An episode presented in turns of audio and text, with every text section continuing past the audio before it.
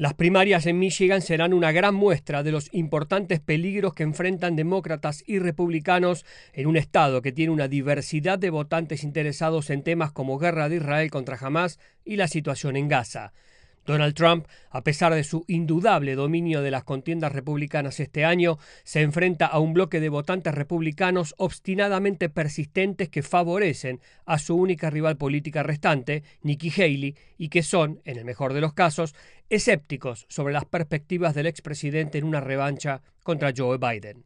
Mientras, el mandatario estadounidense se enfrenta quizás a su obstáculo electoral más potente hasta el momento, un movimiento enérgico de votantes desilusionados, molestos por su manejo de la guerra en Gaza, y una relación con el primer ministro israelí Benjamin Netanyahu que, según los críticos, ha sido demasiado solidaria.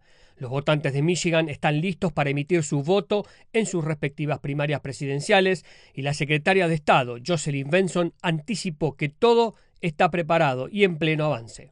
Los ciudadanos de Michigan están comprometidos con este proceso y me aseguraré de que sus voces sean escuchadas. La diversidad en Michigan pondrá una dinámica a prueba en ese estado, el último importante antes de las primarias del supermartes y un estado decisivo en las elecciones generales de noviembre. Incluso si logran victorias dominantes como se espera el martes, ambas campañas buscarán en los márgenes signos de debilidad en un estado que la última vez optó por Biden solamente por tres puntos porcentuales de diferencia.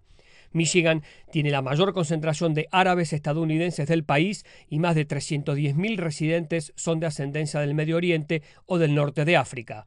Casi la mitad de los aproximadamente 110.000 residentes de Dearborn afirman tener ascendencia árabe. Se ha convertido en el epicentro del descontento demócrata con las acciones de la Casa Blanca en la guerra entre Israel y Hamas. Gustavo Cherky, Voz de América, Washington, D.C.